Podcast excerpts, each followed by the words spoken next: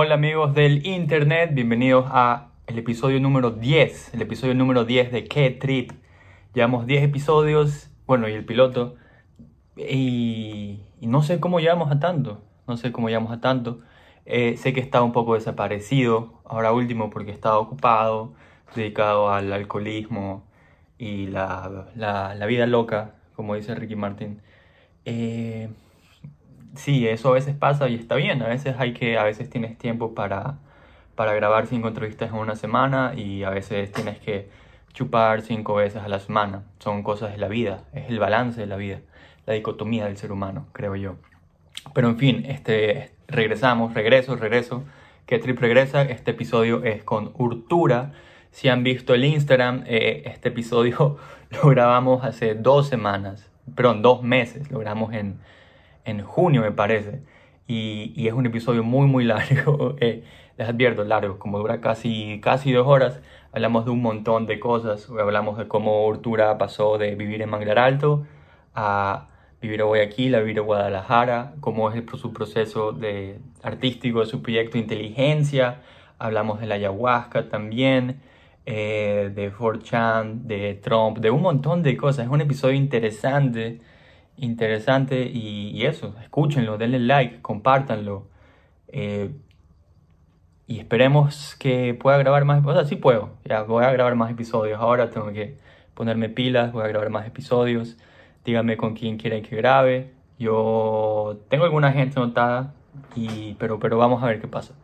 Bueno, en fin, los quiero, suscríbanse, compartan, besitos.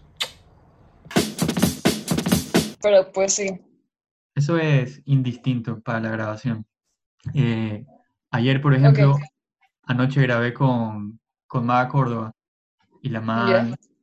me preguntó, ¿es un video? Y la man, y yo, sí, pues, obvio, es una reunión de Zoom.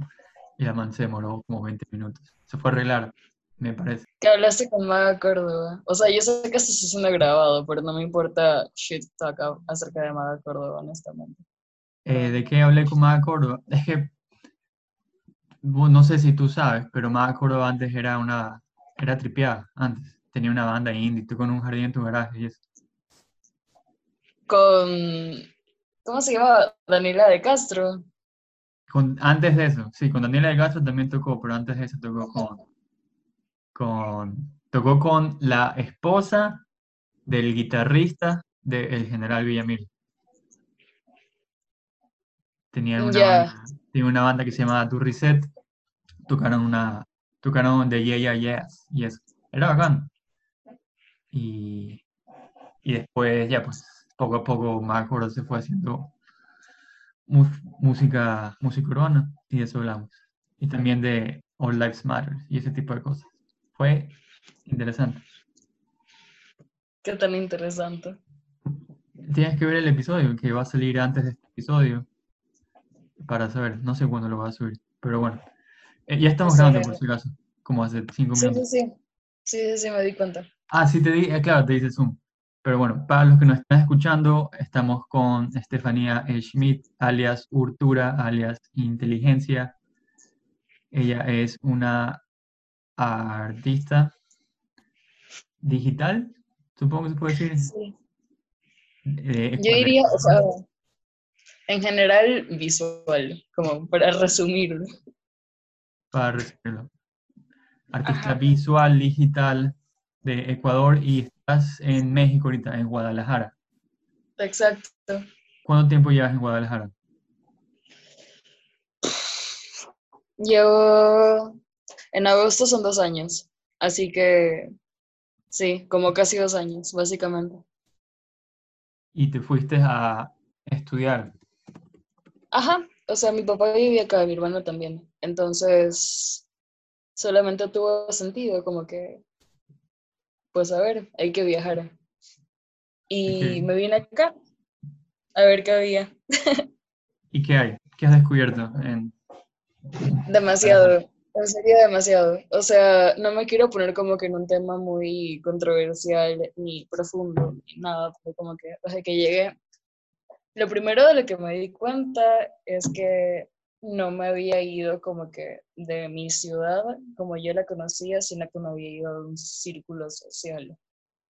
¿Ya? Entonces, como que apenas llegué, lo que empecé a hacer fue como que buscar departamentos, así en el centro, en cualquier parte de la ciudad, y como que andar en buses. Y para hacer amigos tenía que utilizar Tinder. Entonces, a mí, hacer amigos a todo tipo, de todo tipo. Tenías utilizar, como que- utilizar Tinder para hacer amigos. Ajá. Y de hecho conocí, o sea, mis mejores amigos los tengo de Tinder. Como que en serio, mis mejores amigos hasta el día de hoy es como que, wow. Pero ellos sabían que iban a ser amigos. ¿O fue...? Mm, o sea, decía como que solo amigos en- al final de mi descripción de Tinder, pero no creo que les haya importado desde el principio. Pero ya luego, poco a poco, me imagino que se fueron dando cuenta, como de, ah, esta mano sí fueron dando cuenta. Como la décima salida, que no pasaba nada. Ajá, como que, ah, verga, me está hablando de su ex de nuevo. Sí, o sea, primero como que pensaba, brother, qué bacán, aquí en México la gente anda en bus. Aquí en México la gente trabaja como que, trabaja como que en lugares de comida rápida, así como que mis amigos. Y yo, en Ecuador la gente no hace eso. Y ya luego me di cuenta de que no, brother, o sea, eres pendeja. En Ecuador solamente estabas en ese circulito de mami, de escuela privada, de mis amigos son farándulas, así. Y es mí me como que, pasó, me pasó lo mismo cuando empecé a trabajar. Y, ajá, empecé a trabajar y había gente como que de todos los, todo- todos los rangos sociales estaban trabajando y como que me decían cosas como que se iban en bus. Y yo como, ¿qué? ¿Cómo, cómo te vas a ir en bus a trabajar? ¿Y qué? ¿A qué hora te despiertas? Simón, es raro como la vida te da, te, te educa sobre esas cosas. ajá, y da miedo porque tú crees como que tan acostumbrado a, a esta realidad, como que solamente asumes que obvio mi mamá me va a llevar, o como que puedo pedir un número, brother. O Claro. mi pana me, me viene a ver en su carro, que es de su mamá, así.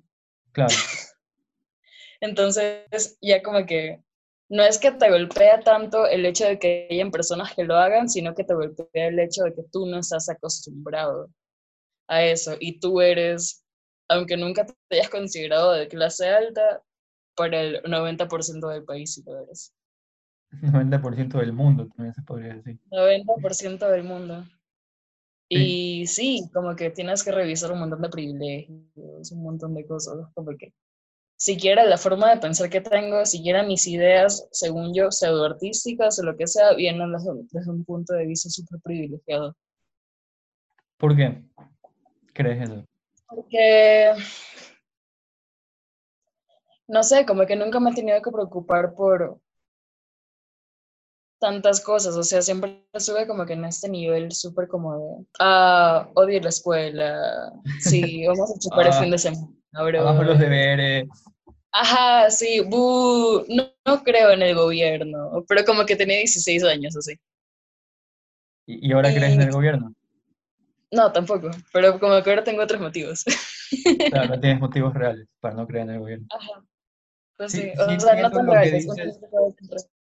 En el sentido que tal vez si hubieses tenido un, si hubieses venido de un, de un contexto más, menos privilegiado, tal vez tus preocupaciones artísticas hubiesen sido otras. O tal vez ni siquiera, ni siquiera hubieses tenido inclinaciones artísticas porque no, no hubieses tenido el privilegio de siquiera pensar en esas cosas.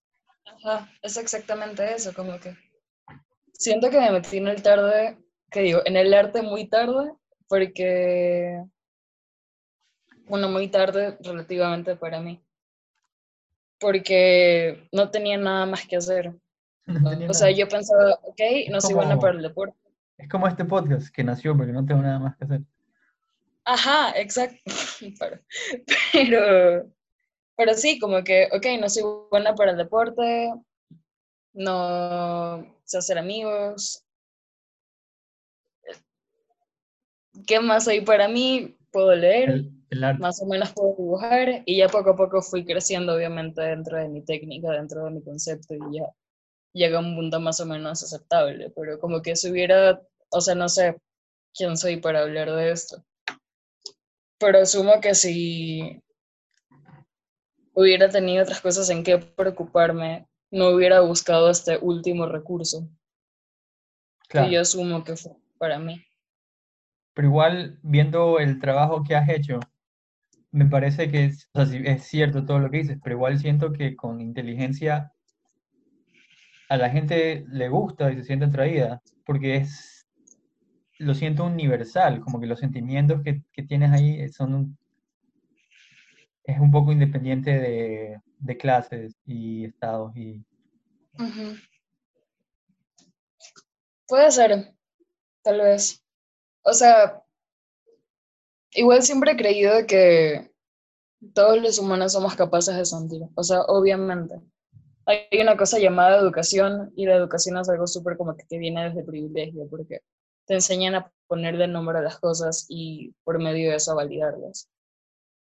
Pero incluso las personas que no tienen los recursos para tener educación sienten bastantísimo. Y no sé, o sea, para mí el arte, sobre todo con inteligencia, que fue cuando ya me vine a vivir aquí a México y estaba como que completamente sola hacia medio de la nada, como que, ¿quién soy?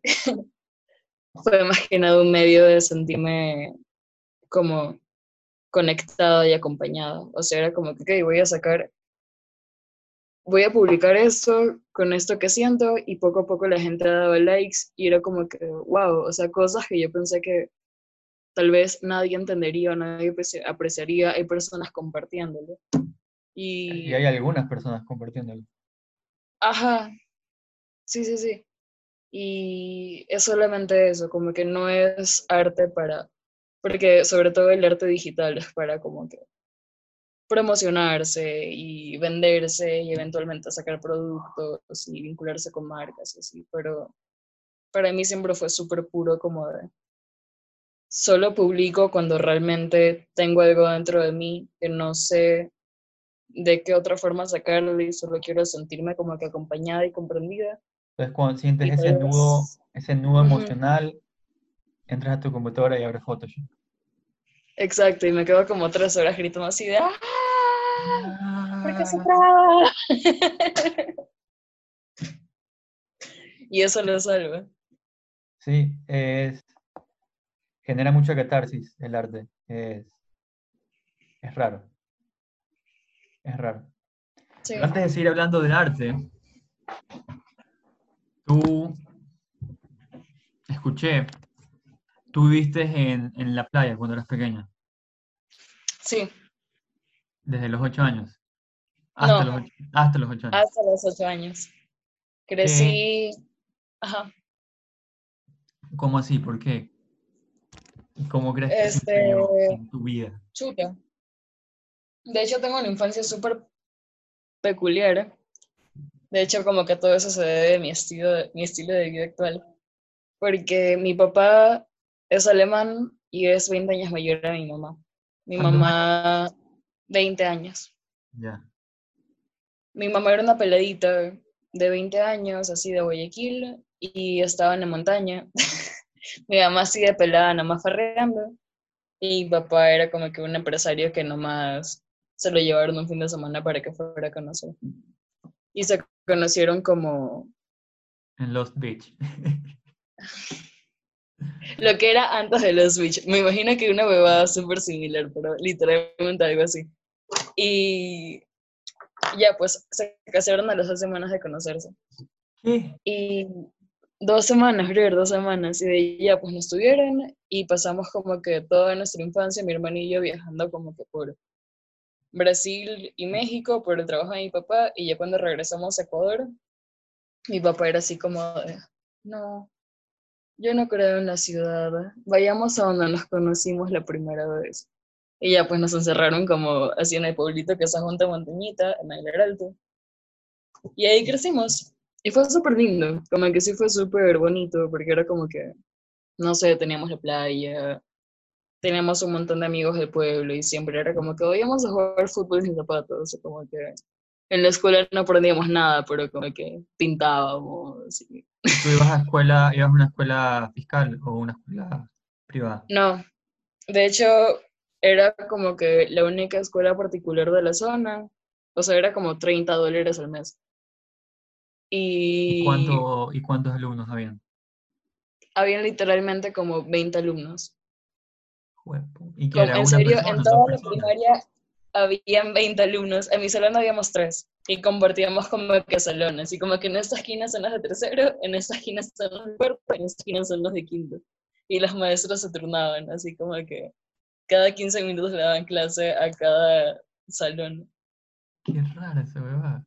Era rarísimo, era rarísimo, pero como que en serio no aprendimos nada, absolutamente nada, pero era lindo, o sea, pintábamos, eh, recogíamos basura del río y aprendimos a sembrar plantas y ya, nada más. Era como una película de, de estudio Ghibli, básicamente.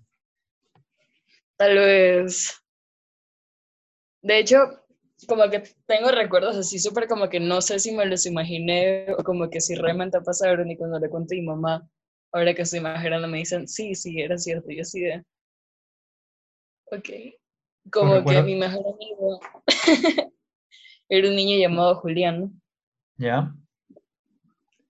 no es de aquí, así que puedo decir su nombre. Puedes decir Y- y- Puedes decir el nombre de todo el mundo. Ok, su papá era un ancianito, en serio, yo me acuerdo que su papá era súper viejito.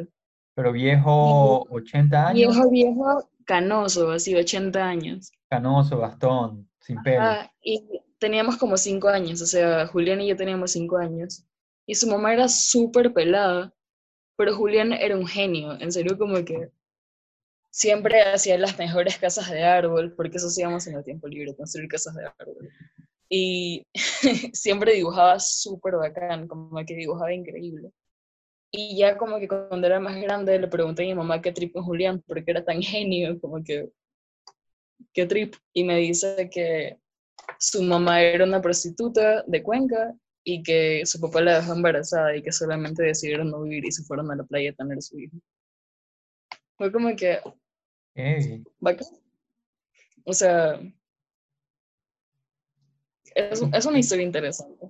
¿Y, tú, y, y tus padres sabían que, que la mamá de, de Julián era una prostituta?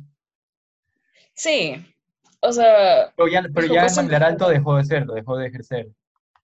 ajá, claro, claro, como yo tenía un esposo. Eso, eso hubiera sido un poco incómodo para el pueblo. ¿no? Promociones afuera de la casa, sí. Para padres de familia de la GAN. Esas, claro, sido incómodo las reuniones de padres de familia. Eh, Ajá, como que yo entregaba folletos así. y estuviste en Manglar Alto hasta los ocho años y después migraste a, a la ciudad. Claro. Fue, fue un cambio rarísimo.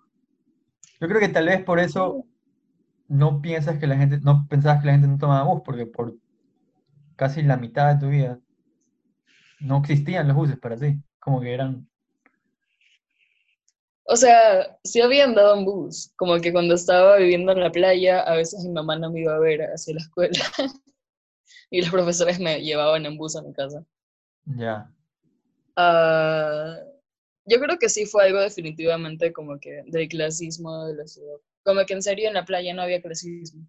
Fue en Guayaquil cuando me golpeó como que todo esto de...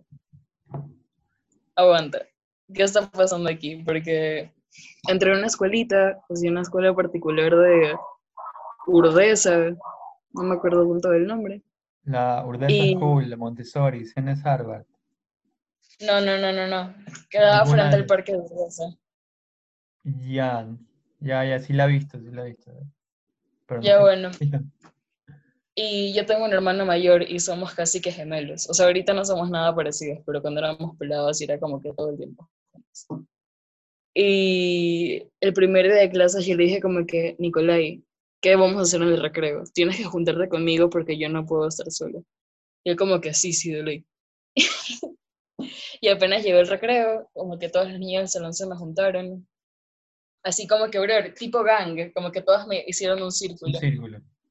Ajá, y me dijeron, oye, Estefanía, ¿te gustan los, los Little Step Shop? Y yo así de, ¿Qué, qué es eso? en mi cabeza, ¿qué chucha es esa hueva? Y me mostraron sus fucking muñequitos de, como que esos animalitos súper pequeños que se les movía la cabeza, que estaban de moda. ¿Esto en qué año fue? ¿En 2000? Ocho. Ya, no sé qué pasaba. No sé cuál es la moda en esa, en esa época para los niños. No sé ni idea. Bro, unos animalitos rarísimos. Y yo así de, sí, uy, pero como que ni puta idea de lo que eran. Ley, son el hijo de puta. ¿Qué? Los, los, ¿cómo se llaman? Los My Little... Ajá. Y me di cuenta de que todas las niñas eran iguales. Literalmente todas las niñas se peinaban igualito. Aparte de que teníamos que llevar uniforme. Y hablaban súper igual y yo así de... Estoy en una simulación. ¿Qué está pasando aquí? Ayuda, por favor. Y creo que sí fue a partir de vivir en la ciudad que como que este ser súper clasista, súper como que fuera de contexto con la realidad de su país, como que se apoderó de mí. Tengo que ser como las demás niñas. ¿Y cómo No tengo que igual. y intentaste ser como las demás niñas? Mm. Fue el tiempo. ¿Y cómo te fue con eso? Perdón, ¿y Nicolai, Nicolai llegó al recreo o no? No, nunca llegó. Obviamente me dejó abandonada. Pero bueno, Y, y ahí la te convertiste en una, de- una más de las niñas.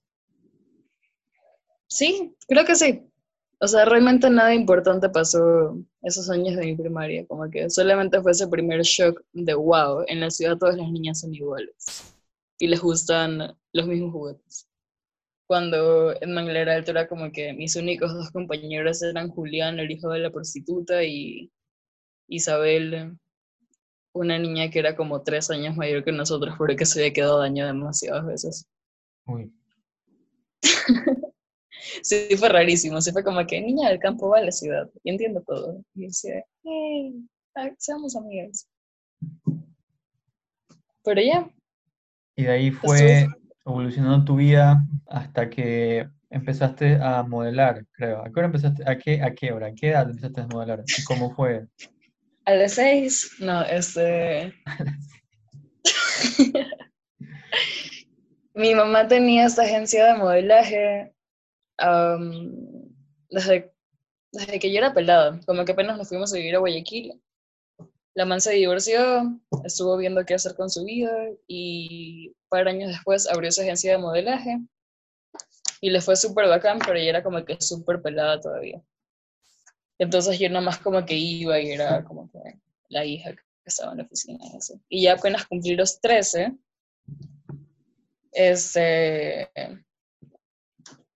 no sé, de la nada un día como que yo estaba en mi casa nomás chilling y mamá me llama y me dice, hija, maquillate, en un rato voy con un manager que te va a hacer una sesión. Y yo así de, ¿qué? Obviamente no sabía lo que era maquillar, o sea, nunca Sí, eso te iba a fucking decir. vida- A, a los 13 años es un poco piteado maquillarse, me imagino. Pero fue horrible, como que en serio, ¿dónde va lápiz labial? En las cejas. Y, y fue esta semana a mi casa, que sí tiene una agencia tuca, como que sí maneja a un montón de manas, como que en la Miss Ecuador y así. Y era como que pana de mi mamá. Y me tomó unas fotos y fue como que sí, es para la portada de expresiones. Y yo como que de ley, de uno. Voy a ser modelo. Pero tú estabas feliz con eso, como que dijiste que bacán esto, ¿verdad? O sea, no tanto, porque de pelada como que sí había sido mi sueño, como que ser actriz, modelo, cantante, bailarina, todo lo que está en ese espectro de Barbie. Pero ya cuando como que en la pubertad sí fue como de...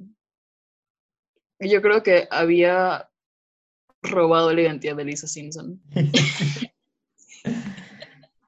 Y yo ¿Por creo qué? que eso fue lo que pasó. Como ¿Por que sí, así de súper feminista radical, solo leo, no me peino, no creo en nadie, muerto Pero los esto fue, esto fue después de encajar con las niñas. Ajá, como que después de muchos cambios de escuela, sí fue así como de. Nadie me cae bien. Lo único que me va a salvar va a ser la literatura. Como que sí me hice súper ñoña, me hice ñoñísima en la pubertad. Como Lisa Simpson. Ajá, Sí, sí. Sí, ¿Y tú- era, era literalmente mi personalidad. Fue como ¿Tocabas el saxofón o no?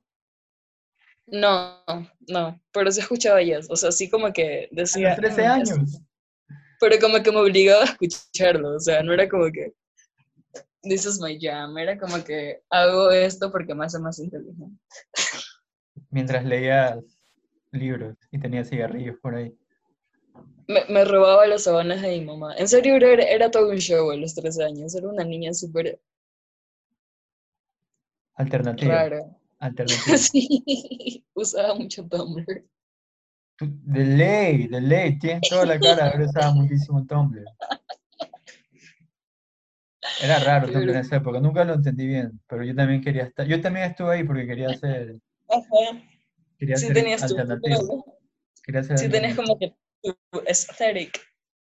Sí, más o menos, sí, sí, sí, sí, pero mi, sí, sí tenía, sí tenía. Y, y estaba en una banda y iba Diego Nicotina, entonces como que era, era alternativo, Wow. era alternativo. Viva sí. Nicotina para mí eran las ligas mayores. Como que para mí eso ya era los grandes de la ciudad. Obvio, para mí también, yo la primera vez que fui a Diva Nicotina fue en el 2010, o 2000, 2010, sí.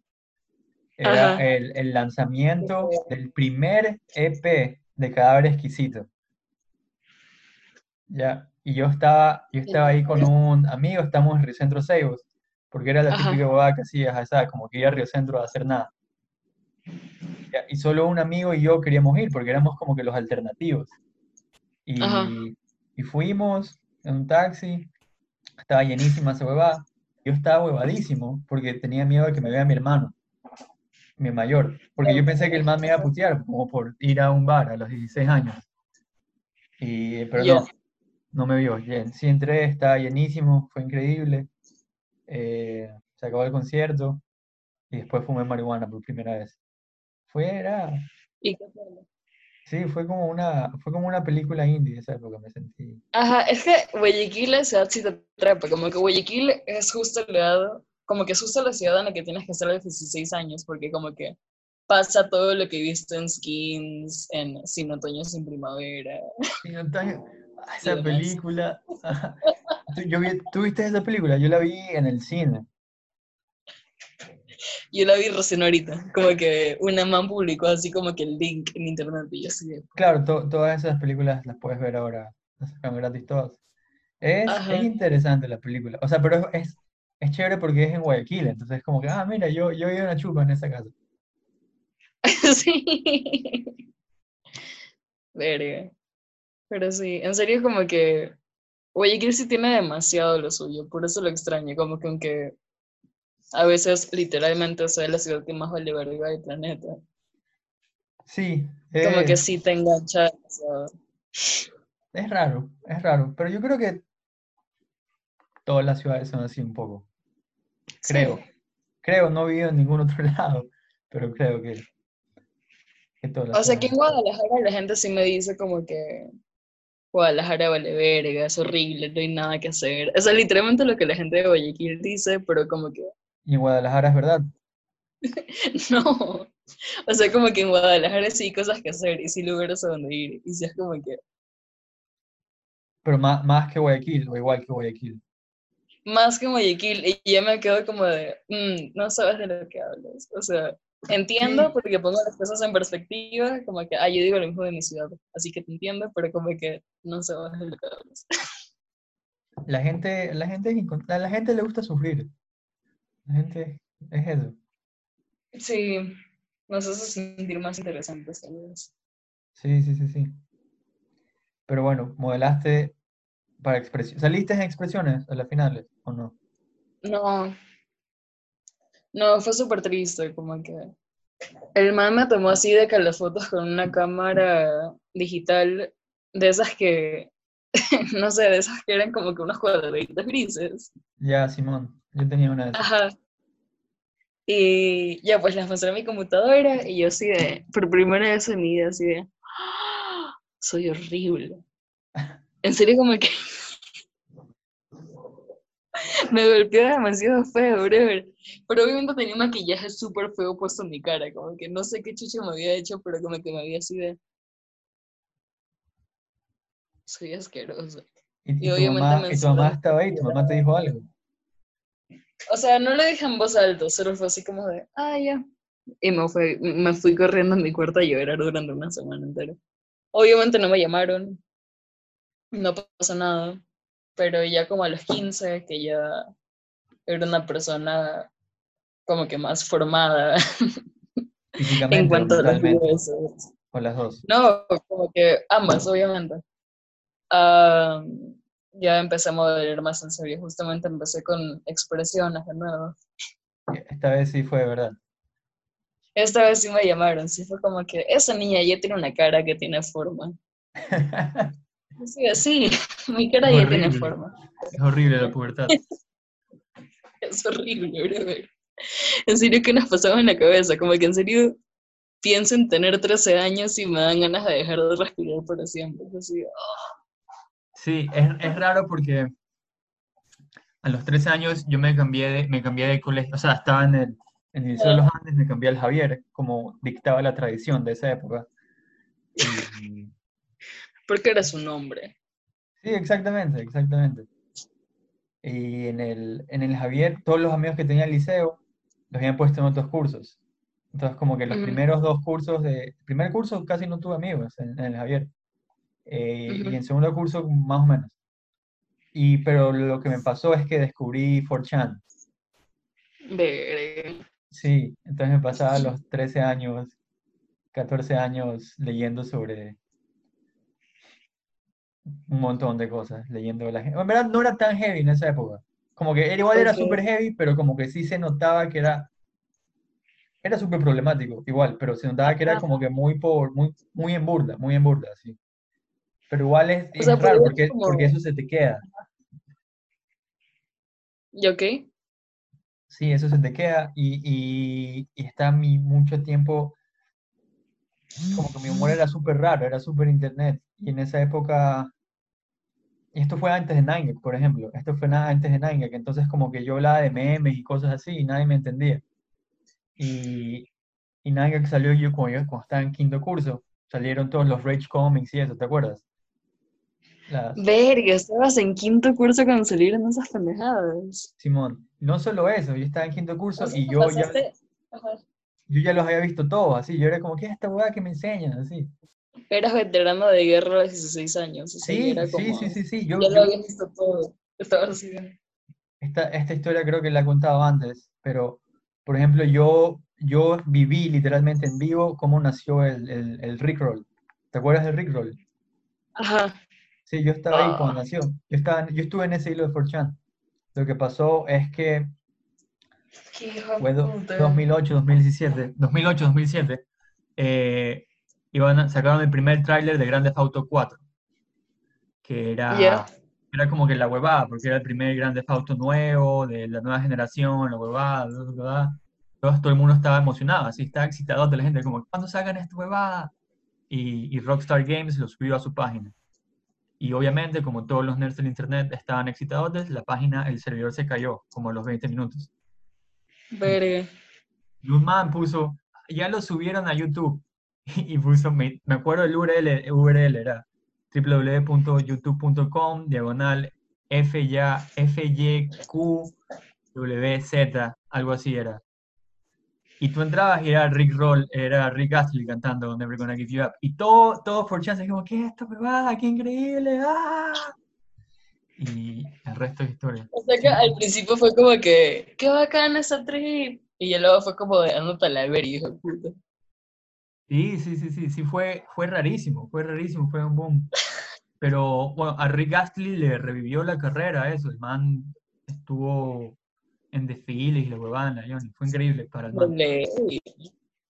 O sea, de ley más se sigue alimentando a punta de puro meme, como que solamente le llegan así los paychecks de personas que fueron Rick. Simón, las vistas en YouTube, pero el man fue buen trip porque hay gente que se cabrea por eso, va. Hay como que, porque se tripean muy artistas así, y no. Pero a Rick Astley le valió ver. Dijo, bueno, está bien, deme billete. Sí, tú querías si te hacen memes, como que. A mí me encantaría. ¿Lo ¿Sí te gustaría hacer meme? Aún así, si, si toda tu vida se basa en ser solamente un meme, si te dicen como que, brother, tú eres el man de eso. Depende, depende del meme, depende del meme también. Eh, pero yo creo que me gustaría. No sé, ¿te, te acuerdas de, de Harold? Hide the Pain Harold, ese viejo que tiene, que sonríe como que así. Ah, que está como que súper sufriendo a través de la sonrisa. Mon, a ese man, a ese man yo lo sigo en Facebook. Y, y te habla, o sea, el man tiene su vida normal, pero el man aprovechó su, como que su fama y hace, ayuda a fundaciones y cosas así. Tengo poquillo vodka. Coca-Cola con vodka. Sí, tiene Eso- sentido. No sé, no sé nada, brother, en serio, no sé nada Mira, de como que dar comida eh, ni nada. Si, si a ti te gusta, supongo que está bien. Yo no te puedo juzgar porque a mí me gusta tomar, me gusta tomar Fanta con gin. Eh, sabe ¿Sabes a, que no sé? Como que, sabe a Redoxón. chucha. Pero bueno, antes de que se desconecte tu internet, estamos hablando de Harold, como se hizo meme y, y usó su fama para ayudar, para ayudar a fundaciones y ese tipo de cosas. Tiene un TikTok sobre cómo vivir como un meme. Ajá. Hijo puta. O sea, es que, brother, siento que Harold como que lo tuvo relativamente fácil. Como que la gente Claro, hay, hay unos pelados, hay unos pelados que les arruinaron la vida. No sé si te Ajá. acuerdas, principios de los 2000, eh, había un pelado que se llama, se llama Star Wars Kid, que es un pelado que de la Johnny en el garaje de su casa, el man se grabó como con una escoba haciendo huevadas de Star Wars, así como con las espadas y la huevada. Y esa huevada la subieron a internet y ya pues toda la gente se burlaba del man. Eso ya, o sea, no sé qué tan controversial sea lo que voy a decir, pero eso ya fue su culpa, que- papaya. Fue eso. Sí, Eh, sí, entiendo lo que dices porque el bullying es, es turro, es horrible, está mal, pero tampoco tienes que dar papaya. ¿Me explico? O sea, no es tanto eso, como que siento que el bullying ya, o sea, está mal si es como que una persona que conoces y que está frente a ti y que tú deliberadamente dices como que le voy a arruinar su vida. Pero con el internet tenemos una buena realidad, o sea, nos podemos burlar de que, nos, de que se nos dé la, la regalada gana, como que yo me burdo de Trump todo el tiempo. Todo el tiempo, bro, y me vale verga porque no lo conozco y porque me dio motivos suficientes para burlarme. O sea, como que eso es como que mi asunto. Ese me está dando tanto material para burlarme, tanto material para burlarme así como que es un pendejo demasiado grande, aunque sea el presidente de Estados Unidos me pueda matar cuando se le dé la gana.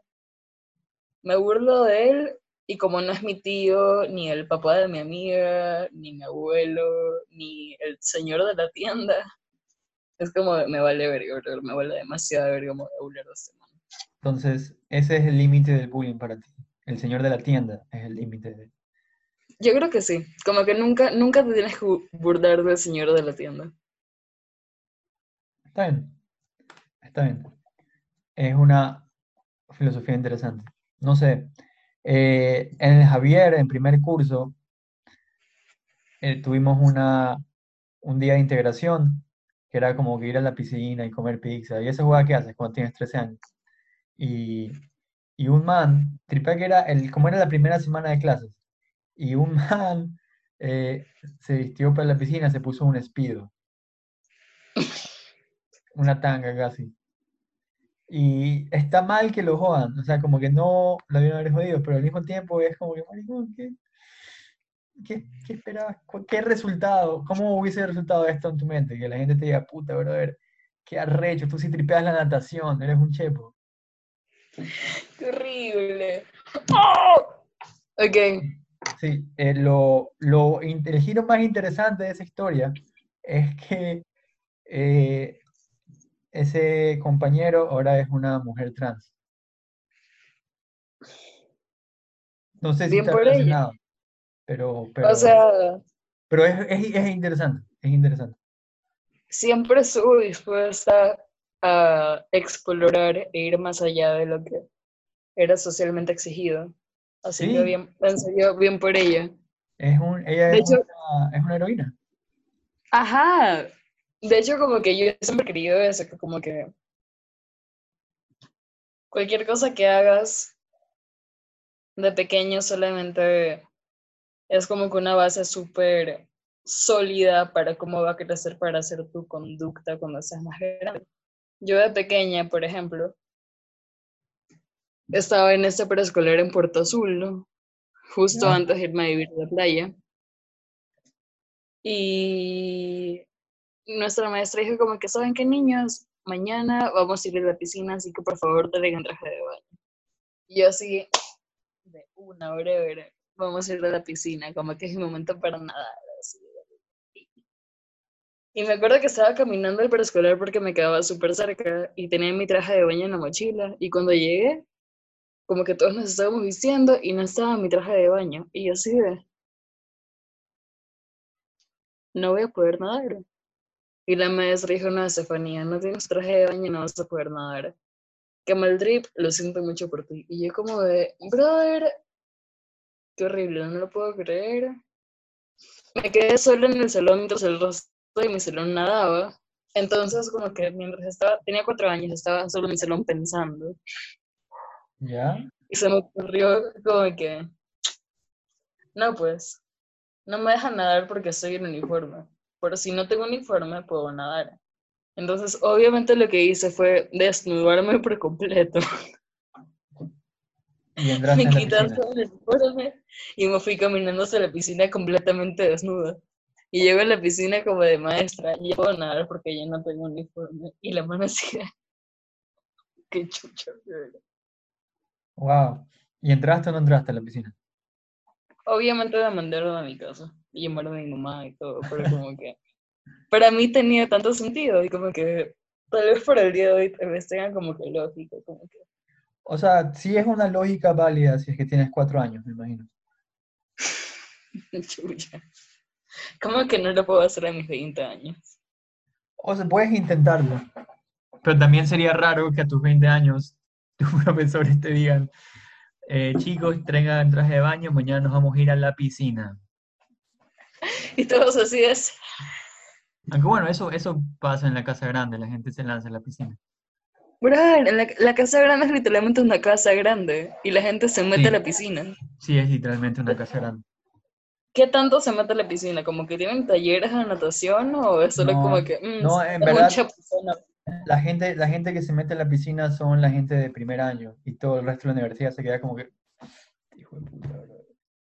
Tengo que estudiar. A ver, no, no, esta semana". explícame, explícame, ¿cómo, cómo, cómo, cómo funciona eso? Porque siento que mojarse por algún extraño motivo es como que vergonzoso. No sé por qué lo perseguimos así, pero como que mojados así. ¿eh? Eh, ¿Cómo funciona? O sea, la, la piscina está ahí y puedes entrar si quieres y a veces la gente se lanza, pero en general no lo usan mucho. La usan cuando hay actividades. Hay, hay- en la Casa Grande hay esto que se llama Puerto Naranja, que vas un- unos dos días de, de 9 a 6 y es como una simulación de estar trabajando de verdad. Pero tiene un tema, tiene una temática. Eh, cuando yo estuve, creo que uno fue Game of Thrones y hacen como que juegos y si pierdes el juego, te lanzan a la piscina. Pero bueno, regresando a, tenías 15 años y empezaste a modelar y eso, ¿qué tal era? ¿Te formó como artista o, o- o todavía no tenías sensibilidad artística ahí o cómo, cómo se mezclaba, cómo se configuraban, cómo compaginaban esas dos cosas? O sea, yo empecé a escribir como a los 11, justo como en esa etapa súper como que incómoda de la pubertad. ¿Ya? Y mis, cuentos eran súper como de, sí, y gritó, y el cuervo salió, así como que súper Edgar Allan Poe, brother, como que nada que ver. Y Ya. también escribía por diarios, y como que pasaba todo el tiempo escribiendo. Y como a los ocho años, cuando justo como que me fui a vivir a la ciudad, mi mamá me mandó esta, como que estas clases en la tarde para para hacer mis tareas. Y como que yo tenía un crush estúpido, como que en, una- en la hija de la señora que me daba clases y la man dibujaba. Entonces como que por ella también como que empecé a dibujar y era como que sí, yo dibujo. Lore, para mi abuela, por favor, yo dibujo. Am, y ya como que tenía ese background pero siempre era como que algo que hacía entre clases, nunca fue como que mi identidad, siempre era como que, ah, esto hago porque me da pereza matemáticas, como que no quiero hacer el trabajo de ciencias sociales. Solo voy a dibujar, como que si estoy aburrida en mi cuarto, solo voy a escribir. Y ya pues, como a los 15 años sí fue como que todo esto de que empecé a modelar y empecé a recibir como que esta validación más social, como de personas más allá de mi salón. Y era bacán porque me di cuenta de que había como que vida más allá de esta como que fantasía adolescente en la que ella es mi enemiga, él es mi crush. Como que no, bro. Como que a partir de que empecé a modelar, empecé como a crecer bastante, porque empecé como que a lidiar con adultos, en que yo seguía siendo peladita, como que los veía y decía, wow, esta es la vida. Y eso se afecta un montón, como que ser adolescente y preadolescente y trabajar con adultos es como... Te exigen. Te exigen, como, te tratan como, tratan como adulto y no puedes... Ajá, o sea, te exigen como un adulto. Les vale verga que estás como que deprimido porque Pánica te disco se separó, o sea. y así fue. Y ya. Y en lo del arte como que solamente lo seguía haciendo en mi tiempo libre, o sea, era, siempre fue algo completamente mío, nunca fue como para demostrarle nada a nadie, ni para comunicar, ni para nada. Siempre tenía como esos cuadernos. Tengo un montón de diarios como que de cada año de mi vida y siempre como que dibujaba en ellos, escribía y como que son como que todos mis pensamientos de todo lo de y es súper lindo. Sí, es lindo, es lindo tener esos diarios. Yo tengo unos por ahí. ¿En serio? sí, o sea, pues, no, no tanto diarios, sino como, por ejemplo, mira, este cuaderno de la Casa Grande es del 2012, a de ser, y tengo guardo, por ejemplo, yo dibujo millones de clases. Son, dibujos horribles, pero me parece bacán. Porque en verdad, más que apuntes, era como que sí apuntaba un chance y después solo eh, dibujaba o escribía o le encamaba a alguien. ¿Puedo ver alguno de tus dibujos? Eh, deja buscar uno que no me dé tanta vergüenza. ¿Qué son todas estas huevadas? Mira. Mira, mira, mira, mira, no, no tiene nada de sentido. No tiene nada de sentido. A ver, ¿eres tú con Rick o Morty? Nunca vi la serie. Rick y Morty no existía en esa época. Ah, ok. Simón, eso tengo, tengo, por ahí. Y... Ah, esta va la encontré, la encontré eh, ayer que estaba limpiando mi cuarto. Es como. Es un cuaderno, pero como de, de preescolar. Mira. Ah. Ajá, y, y están mis fotos, por ejemplo, mira. La familia, y ahí estoy yo, este soy yo, está mi papá. Por eso yo Travolta. Me encanta. Eh, aquí está, aquí debería ir mi hermano, pero no se cayó la foto. Pero no tengo hermano. Aquí está mi, mi hermana cuando era bebé, Simón. Entonces sí me gusta, tengo algunos por ahí más.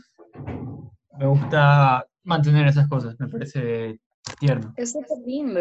Y sabes que siempre pienso como que, ¿cómo va a ser para la generación que venga después de esta? Como que toda nuestra información, nuestros recuerdos están digitalizados. O sea, yo me acuerdo de mis celulares del 2016 es como que no quiero borrar ninguna foto porque cada una es súper importante, luego pierdo mi celular y pierdo sí, todo. pero al mismo eh, yo también pienso eso, pero al mismo tiempo reviso y tengo la foto de una baldosa que tomé hace tres semanas. Sí. como, ¿qué, qué, chucha es esto? Porque Ajá, y como que... Pero no, lo, no lo borro igual, no lo borro. Como que solamente nos van a buscar en Instagram, así como que, ¿cuál era el user de tu abuela? Ah, mi abuela era mi abuelo era RAM. ¿Y tú, crees tú crees que los usuarios se van a heredar? Así como que te mueres y le das a tus hijos, a tus nietos, arroba Chuta, no sé. No creo. Como que realmente como que algo que me, que me manda la verga siempre es que todo esto de la tecnología y de las redes sociales evolucionó demasiado rápido. O sea, como que recién en el 2008 estaba el primer BlackBerry en Ecuador, así. Simón. De la nada, 2002, y de puta, ya estaba Facebook y Twitter e Instagram y todos como que así, como que publica todo y sabemos dónde está, así como que ahora como que... ¿Tú, ¿Tú cuándo tuviste redes sociales? ¿En qué año? ¿En qué edad? Yo empecé con High Five a los como, años. ¿a los cuántos? A los siete años. Wow. Claro, yo también empecé en High Five, no me acuerdo cuánto, de haber tenido unos 12. Ajá. Y era como que era amiga, según yo, de todo el cast de Patito Feo. Claro, sí, sí, sí. Podías hacer Y yo como que, mamá, soy amiga de Antonella. Y la mamá como que así de la mijita, ajá. Y yo verdad, convencidísima. High Five era una, o sea, obvio, era terrible High Five, como que no, no había nada que hacer. Aburrido. tenías música de fondo. Claro, sí, podías customizar, podías customizar tu página y ponerle música de fondo. Pero en retrospectiva, comparada con el resto de redes sociales, me parece feo. Te pregunté que si pudieras ponerle música a tu Instagram, ¿qué canción le pondrías? A mi Instagram, qué horrible. Le pondría la música de la música de, del Wii cuando vas a hacer un Mi. La tan tan tan tan tan tan tan tan.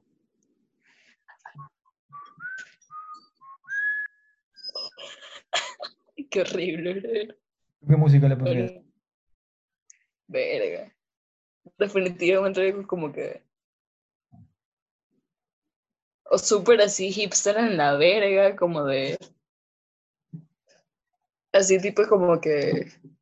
El clima de Irlanda en 1980 por un señor de París. Algo así súper mal que no tiene sentido, pero yo por creerme. Hablando, hablando de, de, de hipster en la verga, ¿has visto que por culpa de TikTok ahora está de moda el post-punk soviético? Verga, no he visto para nada de eso. Simón, hay, hay una canción que, que usan en todos los TikToks. ¿Ti- ¿Estás en TikTok? No tengo TikTok. Me intento bajarlo, pero mi celular no me deja. Y yo creo que me protege.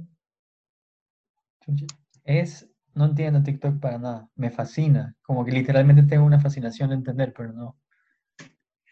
Yo también como que me meto en TikTok web a buscar ciertos usuarios manualmente, pero no tengo una cuenta de TikTok.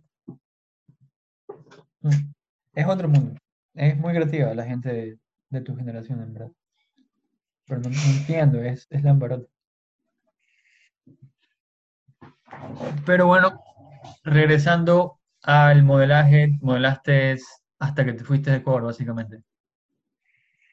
Sí, Y antes de irte a Ecuador, antes de irte, a Ecuador, tuviste una exposición de todo lo que habías hecho. Y eso fue como cuando te declaraste artista, por así decirlo.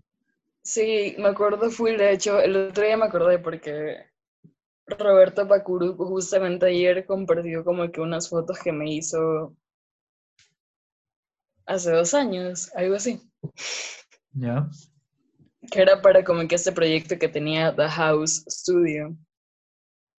Y llamaron un montón de modelos, André Yasmada Córdoba, este, no me acuerdo quién más, pero un montón de modelos, como que máximo 40. Y me acuerdo que estaba como que esperando a que me maquillen o algo así, porque cada uno tenía su sesión en particular. Y de Ya. la nada Jeff, Jeff Félix se me acerca, porque él estaba como de periodista con Expreso en ese tiempo. Y me dice, ¿y qué es eso de inteligencia? No, no, no. Era ahorita antes era ahorita ¿Y qué es ahorita Ahora andas haciendo la de ilustradora. Ver. El, otro día, el otro día lo entrevisté, hablamos, hablé con Jeff Bellis aquí. Un chico muy pilas y talentoso. es súper pilas, pero me da tanta risa como en serio, como que todos crecemos y somos literalmente bebés. O sea, como que Sí, siempre vamos a ser bebés el día antes de hoy. sí, yo sigo siendo, un bebé. yo sigo siendo un bebé, pero Ajá. con responsabilidades. Qué horrible. y cuando saliste con tu expo, cuando saliste con ahorita mente, con inteligencia, no tenías un miedo, por así decirlo, de, de que la gente te percibía como modelo tal vez, y que estás haciendo esto, que es, bueno, depende de cómo, de la persona, pero como que está este estereotipo que es, que es lo opuesto a lo que debería ser una modelo, no sé. No sé. O sea, yo como modelo nunca me percibí como... Yo sé que Guayaquil es súper pequeño. Ecuador en general es demasiado pequeño. Y modelos hay muy pocas. Pero yo por... No sé, por pura hipstería, por pura como que... Tal vez inferioridad, nunca me sentí como las demás modelos. O sea, siempre pensaba que los proyectos que me...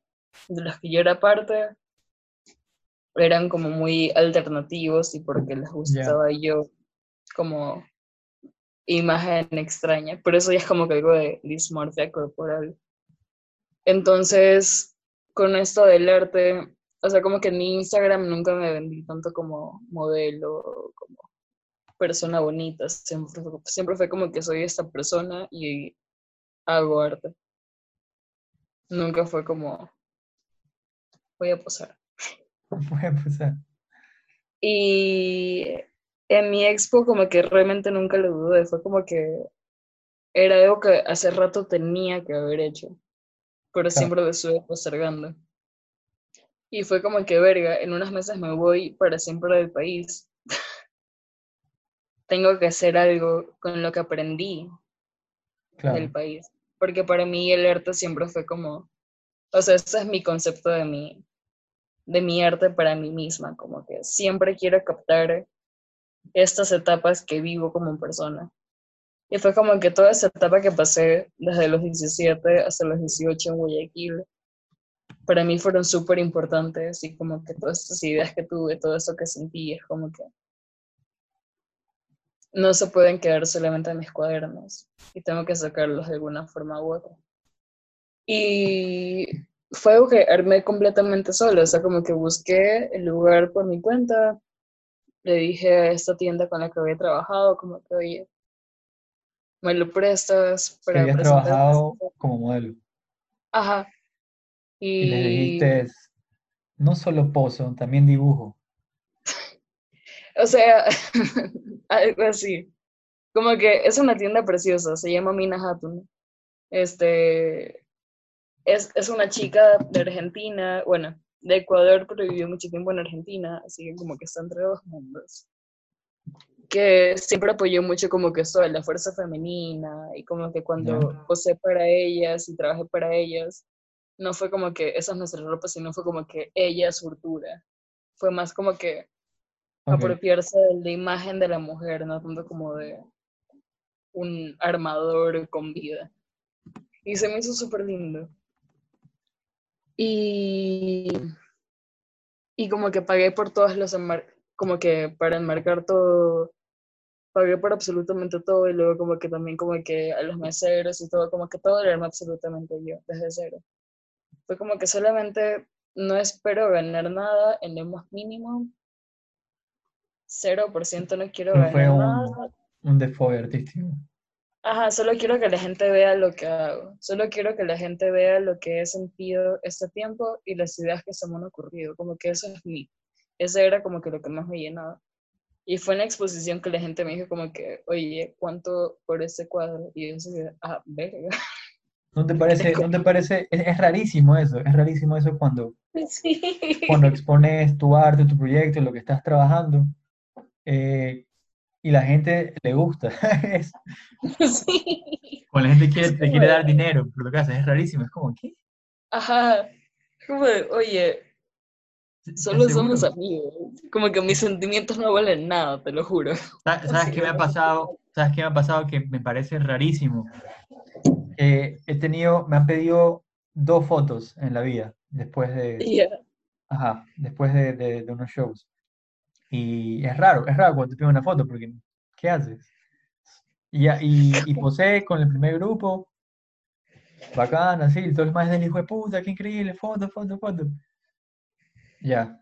Y, y, nunca vi la foto, sí, el otro más lo mismo, me bajé, fue en el Paramebola el año pasado, me bajé, el man está abajo del escenario, como que, loco, ¿qué acá? ¿Me puedo tomar una foto contigo? Y dale, dale. Ajá.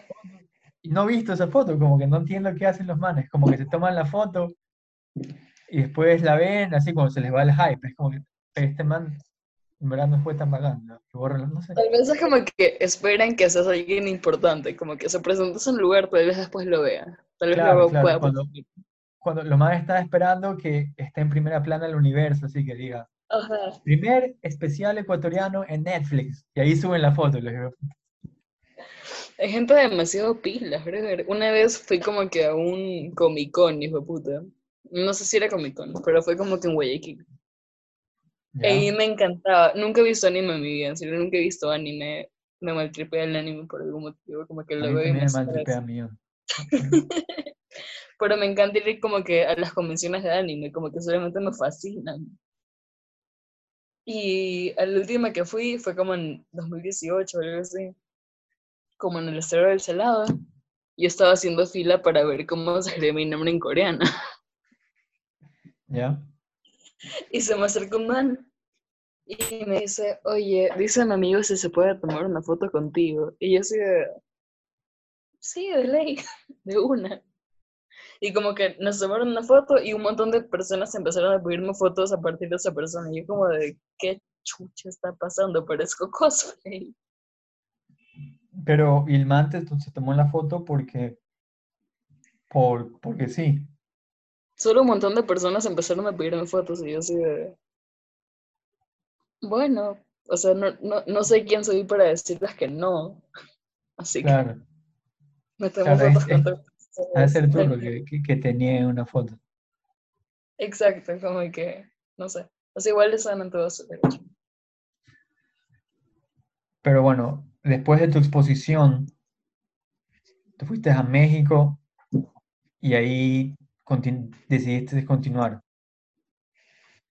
Sí, o sea, fue en México que, te digo, como que tuve como que toda esta revelación de la burbuja en la que vivía socialmente. o sea. Guayaquil está súper dividido y fatal. Y no es algo que me cayó por sorpresa, porque gran parte de mi familia, de parte de mi mamá, vive en pobreza extrema. ¿no? Es como que algo que no sabía. Solo nunca lo había puesto como que en perspectiva. Y aquí en México como que ya pues tuve todo esto, me di cuenta de que estaba completamente sola, que no teníamos amigos, de que tenía que darme cuenta de quién era yo en una ciudad donde nadie me conocía. Y Claro, debe ser duro eso, porque en tu ciudad parte de tu identidad la defines, la define el resto y la defines tú por la gente con la que te vinculas. exacto, como que no eres solamente tú, sino también es como que tu grupito, o sea, eres el Claro, pana porque eres Ajá. tú, tú eres, tu identidad es la acumulación de cosas que haces. Y Sí, cosas que sí, haces sí. es los eventos que vas, la gente con la que juntas. Pero en el caso que Ujú. viviste, sí es, claro, es como que una muerte de ego forzada. Sí. Y, o sea, te digo, para mí como que nunca fue tan importante esto de ser alguien dentro de una sociedad. Para nada, pero como que apenas me vi como que completamente desnuda de eso, fue como de, a ver, aguanta, qué chucha. Y fue emocionante al principio, sí fue una aventura, como que estar completamente solo en una ciudad donde no conocí a nadie más que a mi hermano, con el que nunca me llevé, como que así de panas, como que así. Claro, desde que te abandonó el recreo, te abandonó el recreo y ahí se fue todo a la verga. Me abandonó en el recreo y de la nada como que pasó de ser mi hermano a un enemigo. Así son. Así es, brother, una cosa tan simple. No, pues. Y ya pues me bajé Tinder, conocí como que perpanas. Conocí a dos amigos que salió y son súper amigos míos. Los amo demasiado. Uno de ellos fue Ecuador, de hecho, conmigo. ¿Ya? Y ya más o menos como en noviembre, octubre, yo vine en agosto del 2018. Pasaron como dos, tres meses. Estaba súper como que estresada porque tenía tanto en mi cabeza, tenía tanto en mi cabeza, como que iba todos los días a la biblioteca municipal de Guadalajara. Eh, no estaba estudiando, no estaba haciendo nada, solo como que tenía un departamento y no conocía a nadie. Y era como de, verga, ¿qué hago? Estaba, tenía demasiada ansiedad, como que no sabía por qué, pero como que me sentía súper mal todo el tiempo y súper estresada. Y justamente me llegó como que yo tenía mis dibujitos en mis cuadernos y los subía a mis historias a veces y me llegó notificaciones de una niña que me decía como que, oye, esta man te está robando tus dibujos y los está subiendo como que a su cuenta, así. Haciéndose pasar como tú. Y así de, qué mal trip. y ya pues dije como que no, pues brother, tengo que hacer una página con mi arte. Y para ese entonces inteligencia era mi brief, como que inteligencia era una página en la que subía fotos mías llorando. Sí, sí me acuerdo haber visto inteligencia antes, pero tenía candado. Y dije como, ah, este es el brief, este es el brief de alguien. No estoy seguro de quién. Sí, era como que mi brief. Y ya, como que no era, no era tan triste, como que solamente subía un montón de huevadas. Pero un día como que me cansé de mí misma, como tenía tanto tiempo conmigo misma aquí en Guadalajara, era como que, ah, ya me cansé de Estefanía, a ver, cállate, cállate, cállate. Solamente borré inteligencia y dije, ya fue, ya fue, ver, ya fue. Va a ser mi página de arte. Y empecé a subir dibujitos y luego me di cuenta de que no sabía dibujar tan bien. Claro, justo a eso iba a ir. ¿Y cómo hiciste el paso de dibujar a digital? Eso, me di cuenta de que tenía tantas ideas como que visuales que no sabía dibujar. Por mucho que intentara, era como que no, no me gusta. No me gusta, no me gusta. Y dije, yo sé Photoshop. Puedo solamente photoshopearle. Y una cosa llegó a la otra y me di cuenta de que los maniquíes no tenían copyright. y por eso lo usas. También me gustó un montón el concepto, o sea, como que me encantaron. O sea, sí, sí es bien bacán, sí es bien bacán y, creo que aporta lo que te decían antes, que los textos que escriben, los sentimientos, aporta que con los maniquíes sea universal, porque un maniquí puede ser cualquier persona. Exacto, eso es eso. Me parece chistoso que lo uses porque no tienen copyright, como que es una solución o sea, no empezó por eso, pero me di cuenta de eso como que conforme mi página fue ganando, no fama, porque no es famosa, o sea, tiene muy poquitos seguidores, es súper mía todavía. Este, fue ganando como que cierto reconocimiento que más allá de los 100 pendejos que me mandaban DMs todos los días. y mis tres amigos. Este, me encantó la estética de las maniquías. En serio fue como que, wow, esa es la vuelta. Esa es la vuelta, sí. Y así. Y también, o sea, lo que tú dices, como que trato de hablar de un sentimiento súper personal, pero también como que general hasta donde la gente se pueda como que relate. Sí, bueno, es que se, creo que eso y los la maniquíes. gente en la página, sí. Por eso es que le ha ido bien. Tal vez. Y los textos que están en inteligencia son de- escritos por ti también. Sí, todo. ¿Cómo, cómo, cómo es ese proceso?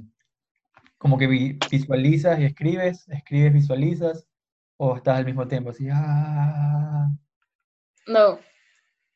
No sé si te pasa, pero como que antes de dormir, desde que tengo memoria, siempre como que me imagino escenarios de lo que me gustaría que me pase. obvio, de ley, se llama ansiedad. Se llama depresión. Pero como que desde, desde que sí parado, siempre me ha pasado eso. Sí, sí, sí, sí. Y antes de dormir como que tengo esta... ¿Sabes qué tengo? Tengo, tengo un tic horrible que por suerte ya lo he dejado. Es que me planteo como que escenarios, pero escenarios A o B. Entonces es como Ajá, que, ok. es como que digo, ya, ¿qué pasa si le escribo a esta man y me responde o no me responde. Y hago como que ti, Marín, de doping y me voy por el escenario que salga. Es horrible. Es horrible, es horrible, pero...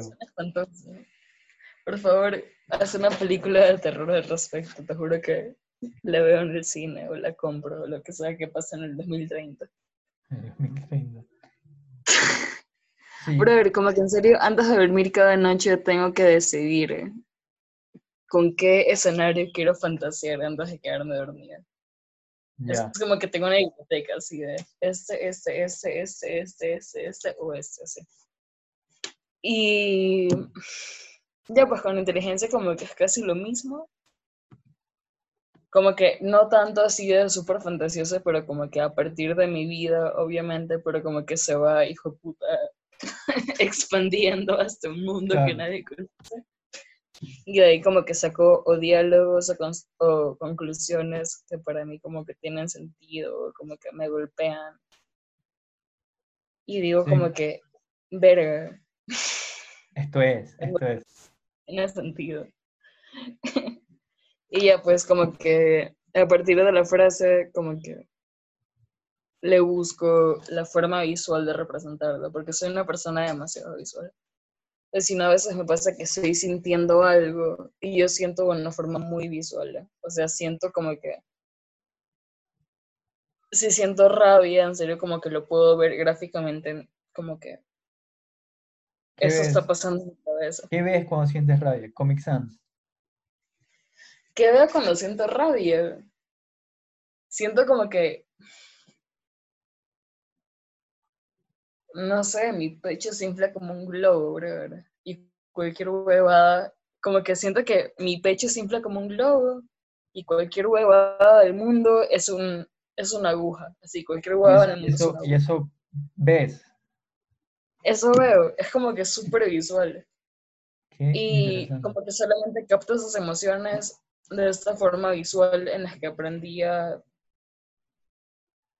a transcribirlas, porque mi familia, o sea, tú sabes, mi papá era un alemán, 20 años mayor a mi mamá, mi, mi mamá era una peladita de 20 años que no sabía qué con su vida, entonces no hubo para nada comunicación en mi familia, cero. Y siempre fui como que yo conmigo misma así, a ver, eso fue que haciendo. Y me imagino que aprendí esto. Esa es mi teoría. Esa es tu teoría. a visualizar qué era lo que me estaba pasando, como que a ponerlo de una forma súper visual. Y por eso me encanta inteligencia, porque como que cualquier cosa que sienta, yo sé que tengo la cosa visual, apenas lo siento, tengo la imagen. Sí, sí está bien, bien vinculado los textos con la imagen. Ajá, y ya de ahí como que veo que trip. Pero también como que o sea, me acuerdo que 2019, apenas entré a psicología, conocí a este man que me encantaba. Y le dije como que, por hacerme la cool, por hacerme la bacana. Como que, brother, o sea, sí tengo esta página, jaja, pero ya no me gusta porque quiero hacer algo más como que menos de Photoshop y más de mi mano. Y el man como que durante seis meses así sigue esperando que yo salga de mi mano y yo como que... ¿Qué? no, inteligencia es. Pero sí, como que inteligencia nunca fue mi, mi punto final. Solamente fue como que un medio de emergencia. Para cuando tuve que sacar Y sigue siendo emergencia. sigo, o sea, sigo buscando esto que que sea para mí, pero conforme lo sigo buscando me doy cuenta de que tal vez no es solamente un medio, como que justamente yo estaba pensando en que antes, o sea, nuestros padres o nuestros, abuelos, o nuestros abuelos tenían como que hobbies. Claro. Este concepto de hobbies que hoy en día no tenemos. o sea, como que hoy en día o tratas de buscar una forma de ganar dinero con eso que te gusta hacer, ¿O estás en redes sociales? Pero sí, es más o menos verdad, sí, es más o menos verdad. Eh, sí, sí tienes razón, lo que, pero bueno, es que antes los hobbies eran distintos, pues antes como que era, ir a acampar, escalar montañas. Era como que coleccionar pines. Coleccionar pines, así, ¿verdad? Aburrido. Ajá, pero como que hoy en día, o sea, siento que se le lanza tanta mierda a esa generación, pero somos demasiado, o sea, pasamos todo el día en redes sociales, pero como que no solamente es en redes sociales, es conectar y expresar y escribir y hacer fotos, es demasiado, estamos haciendo tanto todo el tiempo. Sí, es, es demandante. Y como que, como que, este, o sea, este concepto de ser productivo solamente nos queda corto. Solamente nos, no sabemos cómo hacer dinero a partir de ello, pero estamos siendo productivos todo el tiempo. Sí. O sea, yo hago eh, mes 80% del día, brother. Claro, es porque la productividad está muy vinculada con el dinero. Entonces, por eso te sientes mal. Yo me sentí hace unos dos meses, un mes y medio, me sentí, tuve como una, una crisis de unos tres días, porque era como que, puta, tengo todo este tiempo del mundo, relativamente ahora, pero no estoy produciendo contenido. Y de hecho me acaban de dejar de seguir dos personas. ¿Qué hago? ¿Qué hago? ¿Qué hago? ¿Qué hago? ¿Qué hago? Y ahí grabé un par de sketches que le fueron bien relativamente. Y dije, chucha, hay que hacer, hay que, hay que hacer, o sea, si quieres que te vaya bien, hay que hacer contenido, pero tampoco es tan necesario ser tan estricto, ser tan perfeccionista. No hay que, no hay que, no hay que solo producir por producir, sino porque como que tienes algo que decir o una idea o quieres mostrar algo. Claro, y es que hacer contenido está estrechamente vinculado con ser consumido. Ajá. Como que tú no puedes tener esos tiempos libres en los que solamente eres y sientes que estás mirando el techo y estás escuchando música o estás solamente siendo triste, brother, siendo triste y ya, como que en serio solamente siendo triste. Pero tiene que ser validado porque alguien lo consume. Y eso no me parece tan sano, honestamente. Eso me encantó no, como que... No es saludable. No es saludable, pero también creo que varía de persona a persona y las metas que tengan. Sí, claro. Y también como que por cómo fueron criados. Pero cuando vi como que Bohemian Rhapsody La fue película. la primera película que vi sola. Sí, Bohemian este, Rhapsody fue la primera película que viste sola. ¿Sola en el cine o sola en tu en vida? el cine. En Ah, el cine, ya, en el ya, En mi vida no, en el cine. Este, este man, el, no me acuerdo del nombre del actor, pero el que personificaba a Freddie Mercury dentro del personaje. Ajá. Decía como que, o sea, sí estoy en conciertos, sí soy súper famoso, pero como que no sé qué hacer en los in-betweens, en los intermedios. Y eso fue algo que me golpeó un montón, como que en serio me, Claro, me justo, hizo justo llorar. estaba hablando de eso ayer, que grabé una entrevista con el Ave Jaramillo, que el man está hablando de, de esta gira, el man tuvo una gira de unos tres meses, como hace dos años en todo Ecuador.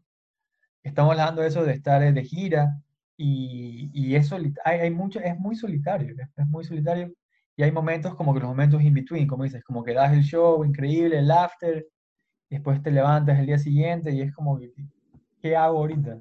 ¿Qué, qué puedo hacer? Ajá. Sí.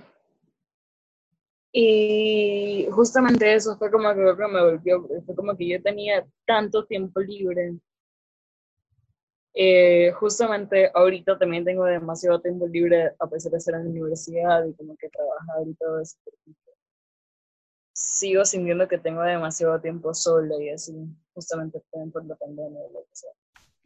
Pero esos momentos deberían ser súper validados, como que No porque no eres productivo, no significa que no existen. Como que lo único que hace mi arte, como que los likes y como que, que la gente lo comparte, lo que sea, es que mis momentos de ver el techo, mis momentos de llorar, mis momentos de quedarme en la ducha durante tres horas, están completamente validados. Como que, que 100 personas le den like a lo que salió de eso, hace que eso como que sea completamente válido. Hay que saber vivir en los intermedios, porque esos momentos son los que las personas lo validan o como que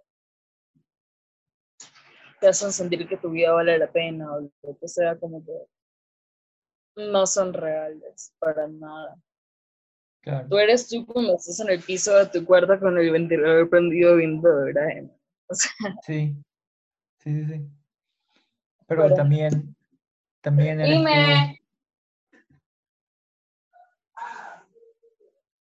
Voy. Dime. pero también eres tú cuando estás subiendo el arte y también eres tú cuando estás recibiendo esos miles de likes. Es, es complejo, es complejo. Sí. No sé, o sea, como que definitivamente como que esta barrera entre definirse a uno como que si soy yo por cómo me perciben los demás o si soy yo por cómo me percibo a mí mismo cuando estoy completo. Tengo hipo, cuando estoy completamente solo. Eh, eres las dos. Eres, la- eres tú como, los eres, dos. eres tú como te defines, supongo. Sí. Pero hay que tomar súper en cuenta que de cualquier forma que te perciban los demás, es solamente como que una versión de sí mismos y de su experiencia que expandieron Claro. hacia ti como te conocieron. O sea, es Claro. como traducieron tu persona hacia su experiencia de vida. Sí. Y porque la gente, la gente te define, te define como quiere definirte y, y te tiene muy encasillado y es muy difícil salir de ahí. Sí. Me ha pasado ahora último, literalmente hoy, que me empezó a seguir un, un man de mi promoción en Instagram, que no es mi amigo ni nada, solo me empezó a seguir.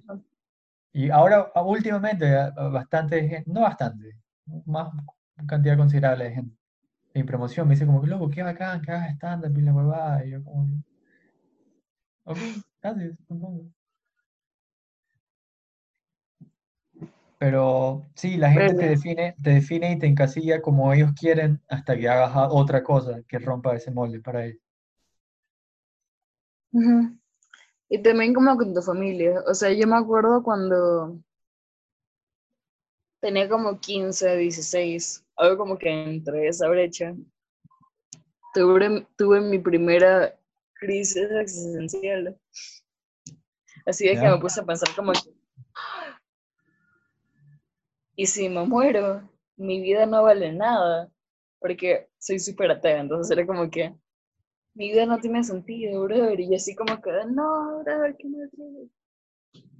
Y justamente mi mamá siempre fue súper espiritual. Mi mamá siempre ha sido como que de todas las religiones de todo el mundo. Como que en mi casa tú puedes ver así de que, brother, esculturas de Ra, de Isis, O sea, de ella, Buda, ella de- solo, ella solo tripea a los dioses, así como que le mamá los dioses. solamente tripea creer en algo más. Así le vale ver que Dios sea, solamente quiere que sea un Dios. Así. Tiene a todos los dioses en la casa.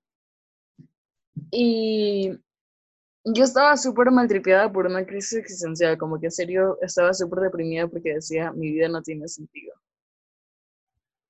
Y mamá dije como que, hija, ¿sabes qué? Vamos a ir a la Amazonía y vamos a tener una limpia. ¿Qué? Y así como de, de ley, brother. Fuimos a la Amazonía, conocimos, como que nos fuimos a unas cascadas y nos llevó un taxista y mi mamá le dice como que, oye, ¿conoces un chamán que nos pueda hacer una limpia? Y la man como que sí, de ley. Como que ahorita los llevo a su pueblo donde es Atahualpa. Atahualpa es el mejor chamán de todos los países, es súper pro y así. Nos llevó al pueblo y estaba como que un partido de voleibol, brother. El El- man el que... El chamán estaba jugando boli. Ajá. Y dice, Atahualpa. Y ya Atahualpa así como que, ¿qué pasa, mi brother? Y le dice como que, no, pues que tengo unas clientas aquí de Guayaquil. El man se pone las cadenas y dice como que, no, que sí, que yo soy chamán y que les ayuda a curar su alma y que les ayuda a llegar más allá y lo que sea. Súper fake.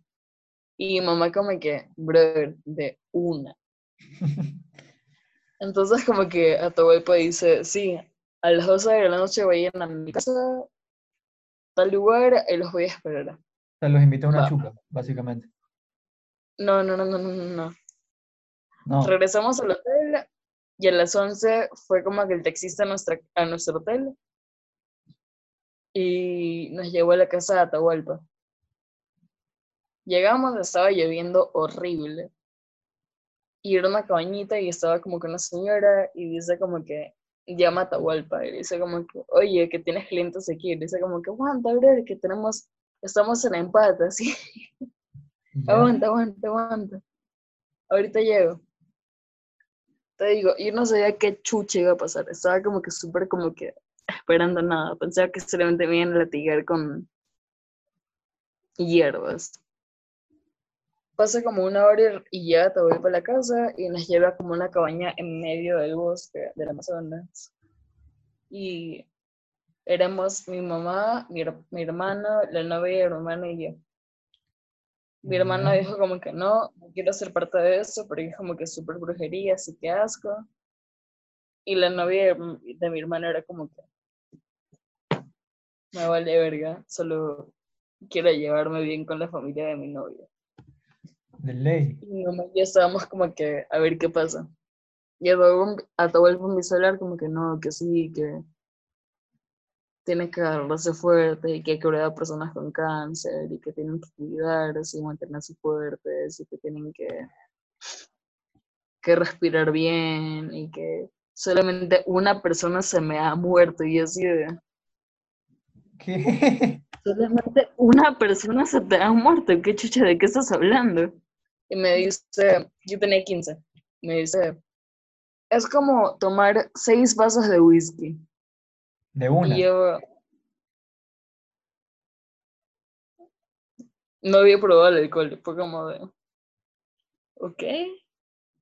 Y mi mamá le da como que medio shot negro, así como con vaso de shot, la mitad una cosa negra. Mi mamá se lo toma y me da como que un cuarto del shot de una cosa negra. Y empiezo a sentir como que se me duermen como que los pies, así como cuando sientas cosquilleo. ¿Ves, de puta? Ya. Sí. Y cuando avanzaba, como que iba avanzando por mi cuerpo hacia arriba, se me iba muriendo como que primero cosquilla y luego se moría. Como que Pero tú, esta- tú cosquilla. estabas sentada o estabas parada. Yo estaba sentada. Y estaba todo oscuro en medio de la selva. Se me durmieron las pantorrillas, así. Luego como que llegó hasta mi pecho y sentía como que lo hormiguía y luego se moría. Y cuando llegó a secar, fue como que me voy a morir. ¿eh? Y empecé a abrazar a mi mamá como que, mamá, me voy a morir, ayúdame. Y la mamá como que, todo bien, mijita. Dile a mi mami, mi abuelita estaba muerta. Dile a mi mami que la amo mucho. Y yo así de... O sea, tu mamá le valió. Mi mamá estaba en la verga, bro, y estaba así como pasando el cuello, así de... Me dice, dime a mi mamá que la amo mucho, recuerda que tu papá te ama, que yo te amo, así, nos estaba dando las palabras, así, las últimas palabras de la vida. ¿Y yo qué, como y que qué estaba haciendo, qué estaba haciendo la, la pelada de tu hermano? Solo estaba ahí chilling, observándonos. La mano no había tomado nada, Ah, solamente se. Y... Brother, de la nada como que... Ya, pues llegó como que ese sentimiento de muerte hasta mi cabeza, como que este cosquilleo, luego como que la muerte. Y cuando llegó hasta acá arriba, me vi a mí misma en tercera persona, según yo, obviamente, pero solamente una droga. Me vi abrazando a mi mamá. Y me vi como que desde feto, así como que desde ingeniero, hasta este punto de mi vida abrazando a mi mamá. Y como ya había estado teniendo un montón de crisis existenciales de que para qué nací y lo que sea, fue como que, brother, tal vez para mí mi vida no tenga sentido, pero para mi mamá soy su hija, como que más allá de tener un significado para mi vida, tengo un rol en la vida de los demás, como que no existe solamente para mí. Y eso para mí fue como que, verga, fue demasiado, fue demasiado. Y, y Y eso ya, te pues por ese curó, punto de vista eso te curó la crisis. No. No, No. aguanta. Para ese punto yo ya había muerto. Estaba abrazando a mi mamá sola en la selva, así en medio de la nada. Estaba Atahualpa soplando como que flautas y cantando como pájaros y prendiendo fuegos y así. Entonces, era, era Y- básicamente la versión de la Amazonía cuando, o sea, si estuviese pasado en Guayaquil, hubiese estado fumando grifa y Atahualpa hubiese tocado elemento, bol- elemento boliviano. Había tomado ayahuasca, brother. Sin tener ni puta idea. O sea, y de la nada Atahualpa dice como que, que venga la niña. Y yo así de, no, no, no me lleven con Atahualpa. Mi mamá como que me levanta y me lleva con Atahualpa. Y yo me acuerdo que me casé como que las rodillas de mi mamá. Como que así. Mientras Atahualpa me golpeaba con ramos y me soplaba como que alcohol y me soplaba tabaco y lo que sea. Y de la nada, por primera vez, abrí los ojos porque tenía miedo, bro. Tenía demasiado miedo. Y la mano de mi mamá estaba como que en mi brazo, como que en mi brazo, literales. Y cuando abrí los ojos era la pata de un tigre, brother. ¿Qué? Y de su garra de medio estaba botando como que plumas. Y primero eran como que plumas de colores. Y luego eran como que las plumas eran animales. Como que cuando se acabaron los colores empezaron a ser animales. Y así de qué chucha, brother, qué verga esa huevada. Y luego este empecé a ver un montón de huevadas, como que empecé a pensar como que en los aliens, hijo puta, en Hitler, en las pirámides, en todo lo que había pasado en el planeta en toda la vida. Y para mí era como que demasiada información, como que en serio era como que demasiado. Y de la nada como que empezaron a hacer un montón de puntos que se unían o lo que sea. Y cuando se unieron demasiado fue como que una explosión y para mí en ese momento fue como que, wow, fue como que una sola nota, un solo color, una sola sílaba y como que todo tuvo sentido, así fue como que, ¡Ah! esto es Dios. Fue como que, wow, todo va a estar bien, brother, Siria va a estar bien, los niños de África van a estar bien. Yo convencidísima decía, sí, todo va a estar bien. Y Atahualpa dice, "Mm, la niña tiene cáncer. ¿verdad?". Y ¿Qué? yo como, ¿qué? Y mi mamá como que, hay que llevarla al hospital. Y el man como que no. Solamente que tome esta agua especial color café que huele a mierda durante un mes, se le va a curar el cáncer. Y ya pues tomé esa agua color a mierda, olor a mierda durante un mes y se me fue el cáncer. Pero fue horrible, en serio. Si, si tomaste esa agua, no tomas. Obviamente la tomé. Fue asqueroso. Y, pero, ¿qué pensás? ¿Por qué la tomaste? Porque Atahualpa te dijo. Porque me obligaba. Pero, a ver, entonces Atahualpa pensó que tú tenías cáncer. Atahualpa me dijo, según lo que observó cuando me hizo tomar esa droga súper heavy, Entonces, después de todo este trip de ayahuasca, la deducción de Atahualpa es que tenías cáncer. sí, eso fue lo que dijo, como que la niña tiene cáncer. Y para como, curar, te dio un bueno. frasco de... Bueno, era un litro, era como que, en serio, un galón, así seis litros de un agua café que olía alcantillado. ¿Y qué En serio, olía mierda, brother. Y tenía que tomar esa huevada todos los días.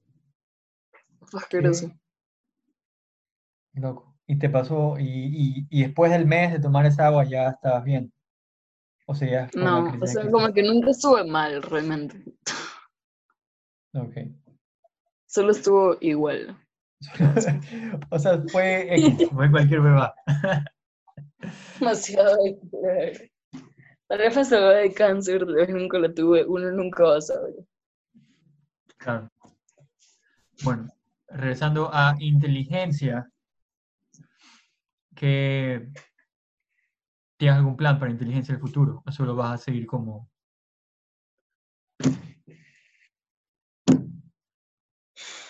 No sé, o sea, al principio me metí a estudiar animación para hacer inteligencia como que algo súper animado y como que, que mis imágenes mentales no sean imágenes con texto, sino que sean como que imágenes que se movieran, porque era como Ok. que algo que le.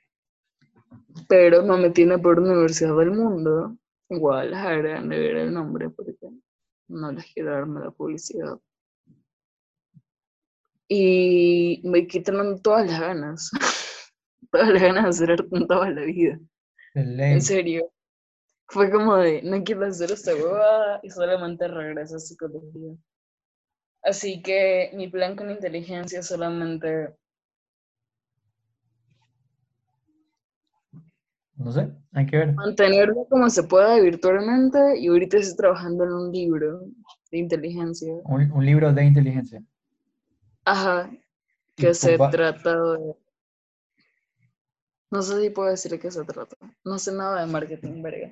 O sea, puedes decir, no sé, no sé cómo vaya ese proceso, pero es, es una recopilación o es material nuevo o son las dos. No, es material súper nuevo. Como que, de hecho, como que a veces cuando voy a publicar en inteligencia es como que, verga, ¿debería publicar de aquí o debería ser la parte del libro? Pero Y ese libro va a es- salir algún día. no sé cuándo aún, obviamente sí. Pero no son como que de maniquíes ni de Photoshop, sino que es más como de material ilustrado. Pero obviamente con un montón de texto súper escrito. Ok. Y se trata de psico, psicofísica. ¿Ya? ¿Qué es la psicofísica? La psicofísica es la aplicación de las leyes de la física en la psicología de las personas. ¿Ya? Eso, Como que eso es real. estoy diciendo que actualmente no es tanto real. Existe algo llamado la psicoeconomía. ¿Qué digo? La fisicoeconomía, que es como que la aplicación de las leyes de la física en la economía. Y tiene un montón de sentido, como que es una esencia real. Pero me acuerdo cuando estaba en sexto curso, en tercer año de bachillerato, último año de prepa, lo que sea, me iba súper mal en todo, súper mal. Y me metieron en esas clases de física particulares para pasar física. Y me enamoré por completo, en serio me enamoré de la física para siempre. Y me di cuenta de que un montón de la física podía ser aplicado a nuestros procesos cognitivos y emocionales personales. ¿Ya? como que las, los agujeros negros son estrellas que por tener demasiada gravedad se consumían a sí mismas y terminaban en este agujero que nunca llegaba a nada que pudiéramos comprender. Ok. Y la gravedad puede ser algo súper similar a la razón, si te pones a pensar, como que la gravedad es esto que te jala a esta realidad como que súper social y común y comprendida por todos. Entonces, algo sí puede ser la razón, como que la razón no es algo que tenemos todos por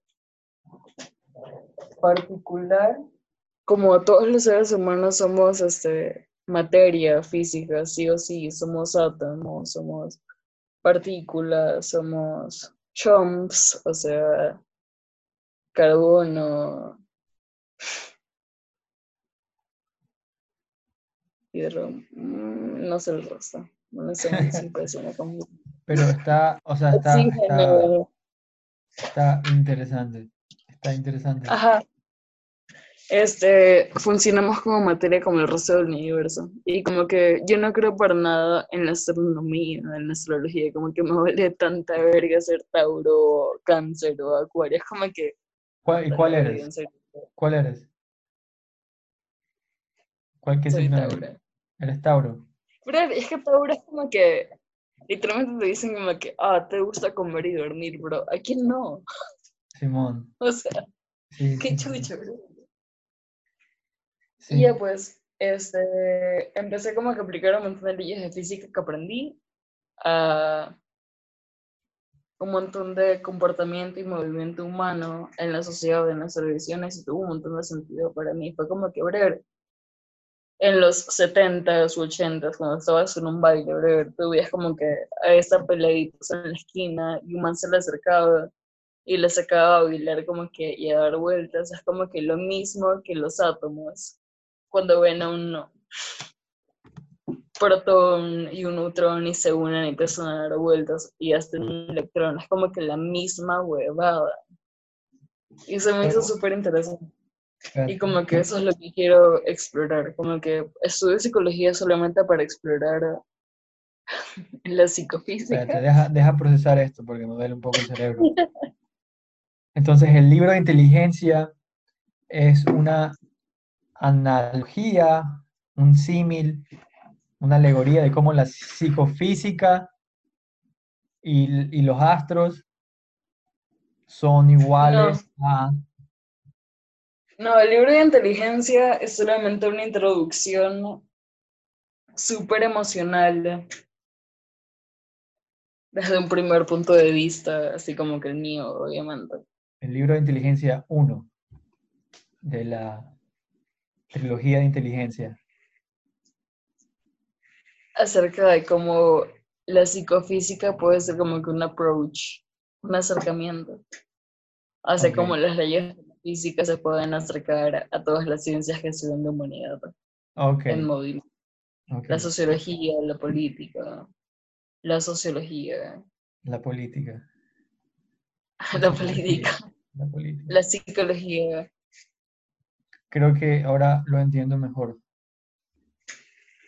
Pero bueno, eso son todas las preguntas que tengo para ti hoy, Stefania Schmidt. Ha sido una conversación amena, increíble. Eh, me duele el cerebro todavía. Hablamos de muchas cosas. Eh, mucho de tu proceso artístico, que me parece increíble inteligencia y, gracias por estar aquí en este podcast, en este episodio número 5, tal vez, de este podcast. Y eso. A ti. Gracias. y bueno, no sé, no sé, todavía no descifro cómo terminar los episodios, entonces solo voy a despedirme de la gente que escucha, que espero que sean miles probablemente son como 12. Hasta la próxima. Minimosa.